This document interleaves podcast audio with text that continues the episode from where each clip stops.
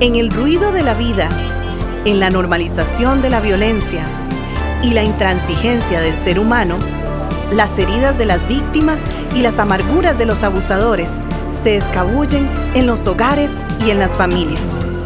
Levanta, propone un acercamiento integral, uno desde adentro, desde los lugares donde solamente Dios puede entrar.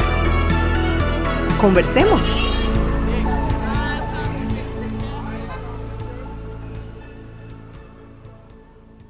La semana pasada propusimos un tema interesantísimo y nuevo, la adaptación paradójica a la violencia doméstica. Y para discutir ese tema, como siempre, me encuentro con mi amigo y hermano. Erwin, ¿cómo estás? Estoy muy bien, mi querido hermano. Gracias por tu saludo. Como siempre. Deseoso de este tema. Eh, muy interesante, ¿verdad? Muy interesante, realmente. Y, y ahora hablamos previos micrófonos, ¿verdad? ¿Qué, qué tantas cosas prácticas o conceptos prácticos de la escritura podríamos vincular con la violencia, ¿verdad? Sí. Así que prepárense, vienen temas buenos más adelante.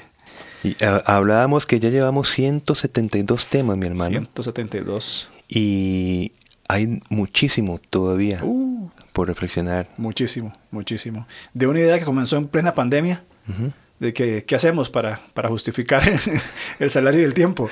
Bueno, este, un podcast y bueno, gracias a Dios creo que ha sido de mucha utilidad. Hay muchas personas maltratadas, ¿verdad?, que no denuncian a su maltratador por dependencia económica, porque no tienen dónde ir. Así de simple, ¿verdad? Ahora, muchas víctimas, y ojo con esto, autosuficientes económicamente, es decir, pueden agarrar sus cosas e irse y vivir tranquilamente por su economía, continúan en el contexto de convivencia de pareja donde están siendo maltratados. Es decir, con toda la posibilidad de salir, no salen. Inclusive se da el caso de quienes denuncian ante las autoridades judiciales y luego dichas denuncias son retiradas por las mismas víctimas antes que inicie el correspondiente procedimiento legal. Esas son situaciones que se dan. Inclusive estudios que hemos revisado revelan que esta anomalía, por decirlo de alguna manera, se presenta en el 63.5% de los casos denunciados. Imagínate, entonces, claro que es bueno observar qué sucede. Por eso, por eso es que nos metimos en ese tema. ¿Qué sucede? ¿Por qué? ¿Por qué razón? ¿Por qué no salen? ¿Por qué quitan la denuncia? Exacto. Entre otras muchas variantes. Entendamos algo que hemos mencionado ya pues bastante, ¿verdad? Que la violencia relacional normalizada desarrolla varios procesos psicológicos en la víctima. Sí. ¿Ven? Ya es normal la violencia, hay una forma de pensar hay un proceso psicológico en la víctima, ¿verdad? Y permíteme que acote, proceso psicológico nos referimos a esas maneras de tratar una situación, eh, de responder eh, con nuestro sistema de pensamiento, de valores, eh, toda esa conceptualización de lo que está sucediendo, cómo nosotros procesamos la información. Quiero decir, nos referimos a esto cuando hablamos de procesos psicológicos en la víctima que van a ser alterados de alguna manera, van afectados por una situación eh, de extrema violencia normalizada. Correcto. ¿Cómo entiendo y cómo respondo a la vida? Sí. Muy bien. Entonces, lo más detectado de estos procesos, ¿verdad? De, esos, estos sí, procesos, ¿verdad? De cómo la víctima eh, responde. Sí, claro. Eh, encontramos la depresión, diferentes formas de ansiedad, inclusive el trastorno de estrés postraumático es uno de los más notables. Ahora, seguimos con la pregunta y eso es muy puntual, ¿por qué la parte maltratada permanece en una relación de abuso durante años, sufriendo consecuencias adversas y traumáticas de la violencia ejercida por su pareja? Sí. La pregunta, ¿por qué siguen ahí? Sí, sí, sí. Y, esto es un, medio de, trabajo, de investigaciones, al menos se ha avanzado, ¿verdad? Se han identificado de tres causas, al menos ponemos. Esto que vamos a mencionar no, no, es un invento nuestro, ¿verdad? Sí. Tiene, tiene un fundamento Claro, eh, de, un respaldo de, investigación. investigación seria. Sí, ¿verdad? Eh, buena la aclaración. Una de las causas es un estado paralizante generado y mantenido por el miedo. miedo. Que eso es, el, miedo paraliza, el miedo es como una anestesia, que evidentemente es un proceso de protección natural. Correcto. Pero el problema es cuando es continuado. Entonces ya la vida, en realidad, completa, se mantiene en un estado este, de, parálisis, ¿no? Dos, la percepción por la víctima de ausencia de vías de escape o soluciones a sus problemas. Entonces, una cuestión es parálisis, por el miedo, otra es la percepción que la víctima tiene. Es decir, ya, ya no tengo eh, soluciones, por más que haga nada va a cambiar, esto me tocó, eh, etcétera. Eh, esto es una, una segunda causa. Y una tercera es por la carencia de recursos alternativos, llamémosle redes de apoyo, que pudieran apoyar eficazmente a la víctima y a sus hijos. Entonces son, tres, tres, aspectos puntuales que se han identificado para que se mantenga entonces una persona por años en una relación de maltrato. Qué interesante que todo es sostenido, es decir, que son cosas normales, útiles como el miedo, porque el, miedo viene por un momento, y, es necesarísimo. Y es necesario que claro. temamos, tengamos miedo y no voy a hacer esto por... Pero se va. El asunto es que es permanente. Exacto. Es, ese es uno de, los agravantes, la resignación, como hablamos en el podcast anterior también. Bueno, como decía Pablo, enójense. Ajá, pero no pequen.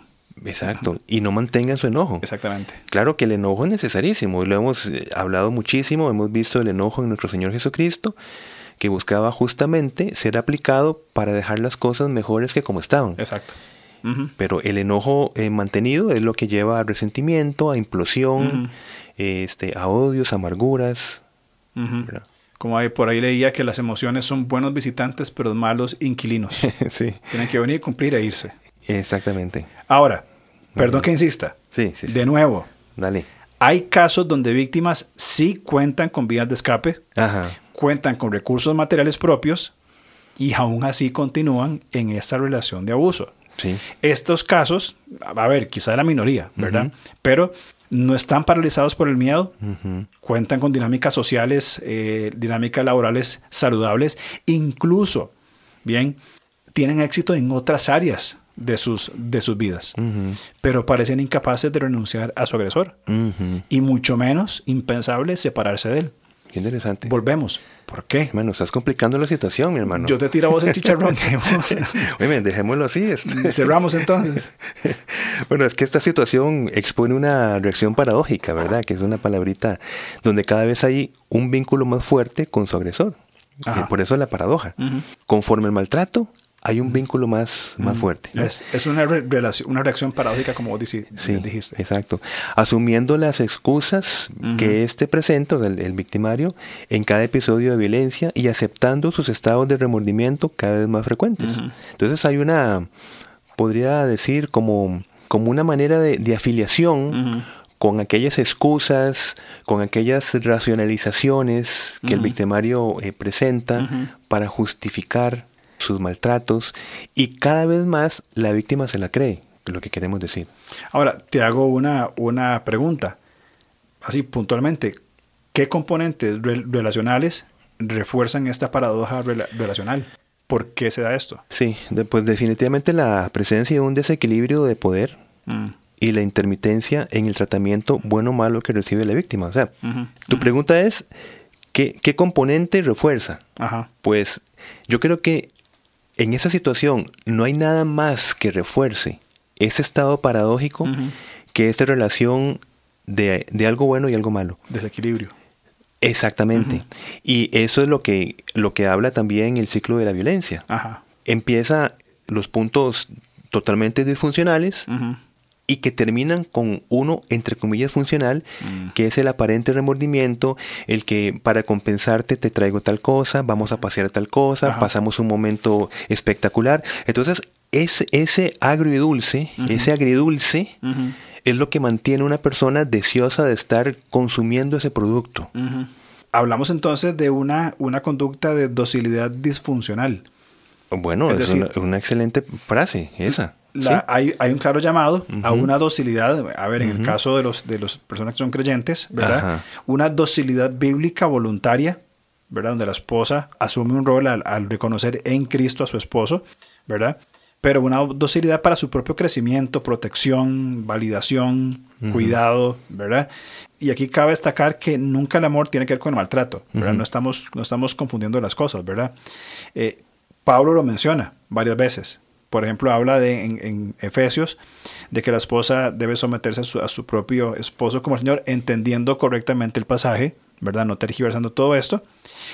También Pablo escribe en, Corintios, ¿verdad? Que el amor no exige que las cosas se hagan a su manera. Primera Corintios 13, eh, versículo 5. Entonces, no tiene que ver con un comportarse con rudeza. Ese desequilibrio, es, esa disfuncionalidad es lo que complica esta, e, esta paradoja. Sí, exacto.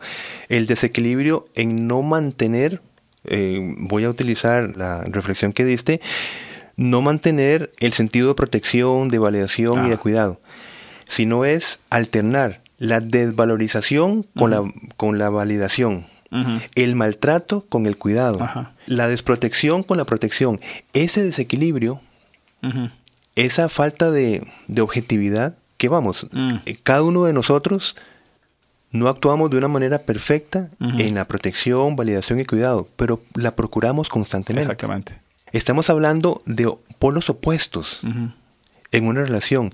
Entonces, ¿qué pasa? Cuando hay una, una desvalidación muy aguda, la víctima espera de alguna manera interiormente que de la misma fuente venga la validación. Y en eso puede pasar mucho tiempo. Y así con la desprotección, protección, etc. Ese estado de estar esperando esos sentidos necesarios de validación, protección, eso es lo que hace que la víctima se mantenga con una, vamos a decir, una falsa esperanza de parte de su victimario. Eso que decís es súper importante y, y, pensaba mientras hablabas, dijiste falta de objetividad. Es decir, la víctima entonces está, no tiene un criterio objetivo, entonces recibe un, abuso fuerte, un golpe, eh, un, gritos, un menosprecio, un maltrato eh, emocional, pero después la lleva a comer a su restaurante favorito. Exacto. Y luego vuelven y a los dos días la golpea, pero después le da un regalo, o hace cosas que la hacen sentir validada. Exacto. Eh, eso es muy complicado en una víctima que está en esta condición, ¿verdad? Este, viviendo en esa profunda ambivalencia. Sí, sí, sí, sí. Por eso no se va. Y una cosa más, yo creo, a, ver, pensando en voz alta, que eso estimula el control en el victimario. Porque entonces tengo, a ver, voy a hablar como si hablara un abusador. La puedo golpear, después la llevo a comer. Exacto. Puedo abusar de ella en otra manera, después vamos de vacaciones. Ese es el punto. Es muy complicado toda esta paradoja de por qué no se va una víctima en esas condiciones. Y verás que yo he visto, seguramente vos también, muchas películas, ¿verdad? Pero donde marcan esto que estamos hablando. Por ejemplo, en un caso específico de que detienen a una persona en, una situación, lo llevan a una sala de interrogatorio y está el típico cuadro de dos policías que previamente se ponen de acuerdo. El primero entra siendo un déspota, golpeando, amenazando, como tratando de, que da la sensación de que está perdiendo absolutamente el control por la ira. Y claro, la persona se siente absolutamente desprotegida. Inmediatamente entra un segundo oficial donde cumple el papel de protección, de, como, como de, afiliación y por supuesto lo que logra en esto es ese vínculo traumático con el policía, pongo comillas bueno, que es toda una estrategia, para de allí poderle sacar una confesión. Exacto. Entonces, el asunto es que estamos hablando que no son dos policías, sino una sola persona en el ámbito de la violencia doméstica, que cumple esos dos roles. Sí, y esas dinámicas son muy complicadas porque aparte de la manipulación y el control, al menos un caso que me estoy acordando en este momento, eh, eso puede suceder al menos de lo que yo he visto, en cuestión de minutos, el acto bueno y el acto malo, por decirlo así, ¿verdad? Por usar frases sencillas, en un minuto o en tres días. Y siempre, me acuerdo las palabras de la víctima, yo estaba simplemente esperando a ver qué pasaba. Entonces, está en esa, en esa ansiedad, en esa zozobra, en esa expectativa de qué va a pasar. ¿verdad? Y si la persona tiene, como dijiste, los recursos materiales o las redes para poder salir de la situación, pero queda en interior. ¿Y si me voy y cambia? Y si me voy y porque ya ha habido un historial. Ahora, por supuesto, bendito sea el Señor si hay un cambio o, un proceso de cambio, por supuesto. Pero entendamos que estamos hablando dentro de una intención de no cambio, de, una estrategia de ciertos cambios, pero para poder mantener aprisionada a la persona eh, emocionalmente. Totalmente. Es un tipo secuestro verbal, emocional, qué sé yo, sí. está ahí y no sale. Exactamente. Teniendo, todo, teniendo las, las puertas de la prisión abiertas, no sale. Sí. Ahora, para seguir entonces en esta misma línea de esta, de esta paradoja, mantener un estado relacional así causa un daño tremendo. Claro. Muy profundo la víctima. Para los hijos, todos los implicados. Todos los implicados. Porque ven esa ambivalencia. Exacto. La víctima va a aprender entonces a ignorar sus propias necesidades, eh, va a estar hipervigilante de actitudes impredecibles, lo que decíamos anteriormente, va a estar a la expectativa, a ver qué va a pasar hoy, ¿verdad? Con el agresor y por supuesto también una serie de, modificaciones cognitivas, eh, su forma de razonar, la solución de los problemas, la organización de su entorno, todo eso se verá afectado. Como estás diciendo, sí, para, por estar tan hipervigilante, ¿verdad? Porque la persona es impredecible, deja de atender a sus propias necesidades. Y eso es una algo, hmm. algo importante de, de, poder puntualizar. ¿Podría explicarse esta adaptación paradójica a la violencia doméstica como una adaptación del síndrome de Estocolmo aplicado a un entorno doméstico. Exacto. Una especie de adaptación, ya vamos a ver eh, unos, unos, matices, pero esta adaptación es como un mecanismo para amortiguar o evitar el gran grado de estrés que se vive relacionalmente. O sea, se, se vive con una tensión tal que hay una medida, llamémosle, de protección innata que es vincularse con el agresor. Estar de acuerdo con todo lo que diga. Para que yo esté bien. Exactamente, para que uno explote. Claro. Y hablamos de un tipo de secuestro entonces. Anteriormente mencionamos, es un secuestro verbal, emocional, circunstancial, y hay una íntima relación con el síndrome de Estocolmo, como vos decías anteriormente. Sí, sí, sí. Bueno, y hay una evolución eh, o un desarrollo a la adaptación paradójica a la violencia doméstica que, podemos hablarlo en, unas fases específicas, ¿verdad? Podríamos en este programa hablar de la primera fase. Okay. Este, me parece que hablaremos de, cuatro fases. Ajá, cuatro. Eh, entonces, la primera fase es lo que se llama la fase desencadenante. Okay. Entiéndase entonces que vamos a hablar que la adaptación paradójica, es decir, ese vincularse con, un victimario, es un proceso, no viene de la noche a la mañana. Exacto. Entonces, vamos por fases. La primera, repito, es la fase desencadenante. Cuando hablamos de la, de la fase desencadenante, hablamos de una fase que inicia luego de que la víctima recibe la primera expresión de violencia física. Bien. Y física específicamente. Física puntualmente, porque, y lo hemos hablado en otros podcasts, muy probablemente, para no decir siempre, la violencia física viene precedida por la violencia psicológica. Exacto. Entonces, vamos a, puntualizar acá eh, una expresión violencia, de violencia física. Bien, por parte de su pareja. Y esto a pesar de que pudo haberse dado eh, una violencia anterior, como ya mencionamos anteriormente. La violencia física va a ser el elemento disparador, el detonante clave para iniciar un proceso de adaptación paradójica. ¿Por qué? Porque si nuestra amistad, que tenemos no sé cuántos años de, conocernos, ¿verdad? Hablamos de que nuestras hijas menores se criaron desde chiquititas, ¿verdad? Correcto. Tenemos videos que lo prueban cuando, cuando, cantaban juntas. Espero que no nos escuchen, ¿verdad? De muchísimos años de poder conversar y hemos tenido buenos momentos y compartido un montón.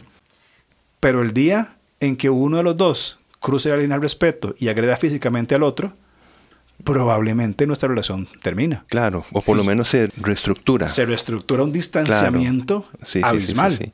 bueno, en, ciertas mejengas por ahí eh, tenemos que matizar un poquito. En la cancha todo, todo, se vale. Pero eh, la violencia física es el detonador para que empiece este proceso de, adaptación paradójica, porque a pesar de la, de la violencia, la falta de respeto, del abuso, permanezco. Y eso es lo que es complicado. Importante.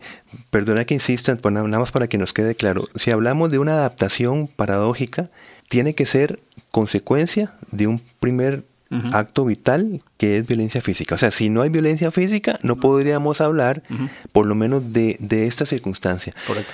Y esto, nada más lo, lo tiro para una red de apoyo, porque si a lo largo del programa vemos características en una víctima, que tengan que ver con la adaptación paradójica significa que ha habido violencia física ya en esa relación, aun cuando la persona lo, niegue. Entonces, e, este dato es importante. Precedido por violencia psicológica. Es correcto. O sea que cuando nos demos cuenta de esas características, no es que está empezando, es que hace tiempo empezó. Exactamente, exacto. Y recordemos que la violencia física es un daño no accidental, ¿verdad? eh, mediada por la fuerza física o algún tipo de objeto que va a provocar pues serias lesiones en el cuerpo de una víctima. Y es una forma definitiva de control e intimidación por medio del miedo. Que paraliza. Que paraliza, Correcto. Ahora, y, yo creo que aquí tenemos que ser muy puntuales en esta fase de, desencadenante, de que eh, el maltrato físico, y aquí puntualizamos mucho el maltrato físico, rompe el espacio de seguridad y confianza que ha sido donde se ha construido la base de una relación afectiva, una relación pues, con otra persona.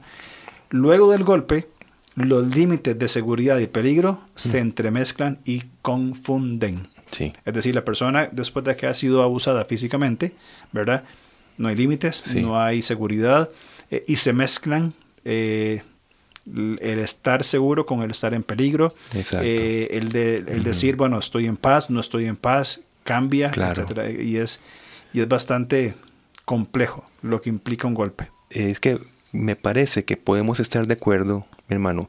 Por supuesto, no vamos a, eh, tener una jerarquía de los diferentes tipos de violencia, pero sí lo que provocan. Y desde el noviazgo puede haber violencia verbal. Ajá. Muy bien, pero vamos a ver que si fuese una, una novia, ¿no? Va, a estar diciendo, bueno, es que es el carácter fuerte y es porque él es así, ¿no? Y de alguna manera, de alguna manera se convive con esto. No estamos diciendo que esto es, eh, merece una adaptación. Simplemente que la relación continúa, es lo que quiero decir. Pero definitivamente cuando hay un golpe, cuando hay un golpe, cuando hay una mano que se levanta y se descarga sobre la, novia o la esposa ya, esto marca, como estás diciendo, una destrucción de, los, de los diques o de los muros de seguridad y confianza. Es decir, podría permitirme sostener de que los niveles de seguridad y confianza de alguna manera se pueden mantener dentro de una violencia verbal de alguna manera. Pero cuando viene el, golpe, las circunstancias son totalmente diferentes. Ya hay un, lo que hemos llamado un punto de inflexión. Sí, porque es que, a ver, y no quiero justificar de ninguna manera, jamás, pero dentro de la violencia verbal, en un noviazgo, tomando tu ejemplo, podríamos este, pensar en que pudiera haber una, una simetría de que digo, me dice entonces, y no es normalizado, es decir, no es parte de la relación. Entonces, entiendo lo que decís cuando que es, más manejable. Claro, claro, claro. Pero en el momento en que haya una agresión física, sí. ¿verdad? Por más fuerte que sea la mujer, eh, y, tomando la, mayoría de ejemplos, ¿verdad? El modelo que usualmente el hombre es el agresor y la víctima es la mujer, sí. 90% de los casos en Costa Rica, ¿verdad? Ya hay una asimetría Ajá por más fuerte que sea la mujer, por más grande que sea, por más músculo que tenga, hay una simetría física. Entonces ya entramos dentro de un estado de cero seguridad, cero tranquilidad eh, y no puedo estar aquí. Sin embargo, permanece. Sí. Exacto. Bueno, y por eso es que se habla de una fase desencadenante. ¿Qué desencadena? El golpe. El golpe. ¿Cuál es el elemento eh, desencadenante? El golpe. Entonces, en esta fase inicial, luego del maltrato físico del golpe, los niveles de ansiedad e ira en la víctima, no en el victimario, en la víctima, se incrementan por un sentido de pérdida. Algo dejó de ser, ¿verdad?, en la relación. Porque recordemos que parte de la funcionabilidad de la emoción del enojo es asegurar un vínculo. Por ejemplo, un niño, de niño nosotros llorábamos cuando se nos arrebataba algo, cuando eh, estábamos tal vez alimentándonos y de alguna manera nos quitaban esa fuente de alimento.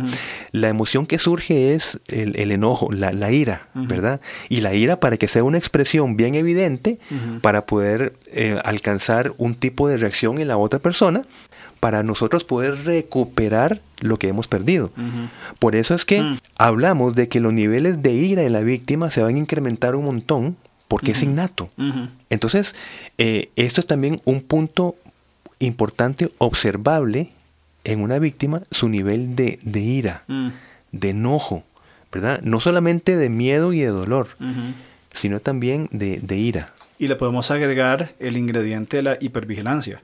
Sí. Es decir, una persona altamente iracunda, una persona que está defendiéndose, procurando lo que vos decías, más el estar siempre vigilante, atenta a lo que pasa, a lo que no pasa, es, es una situación sumamente complicada. Sí, Y también es algo para notar entonces como red de apoyo. Sí, exacto. Entonces, percibirse incapaz eh, de actuar eficazmente para modificar el entorno y aparte de eso llegar a consolidar el sentimiento de pérdida, creo que favorece el avance de un cuadro depresivo. Sí. Porque soy, y aquí enfatizamos el soy, soy tan incapaz de defenderme. Porque permito que me golpeen. Wow, sí. Entonces, esa es la primera fase después de la violencia psicológica, física. Comienza entonces el proceso desencadenante que, como vos decías, desencadena en el golpe. Wow, sí, sí. Pues bueno, son fases tan tan importante de hablarlas eh, con pues, calma. Con calma dentro de los límites de, de, este programa, que dejemos, si te parece, la otra semana las siguientes fases de la, esta evolución de la adaptación paradójica a la violencia doméstica. Perfecto, me suena excelente. Seguimos entonces la otra semana con la segunda parte de la adaptación paradójica en la violencia doméstica. Claro que sí. Un título que suena complicado, pero que no lo es. Sí, sí, ya. Ya, ya, lo, ya, lo, ya lo masticamos. Ya lo masticamos. Ahora hay que digerirlo. Exactamente. Es el tema. Nos vemos la otra semana entonces. Claro que sí. Gracias a todos. todos. Chao. Gracias por escucharnos. Estamos listos para seguir conversando a través de nuestras redes sociales. En Instagram, búsquenos como arroba levantacr. En Facebook, como Levanta CR o contáctenos al correo alonso.levantacr.org.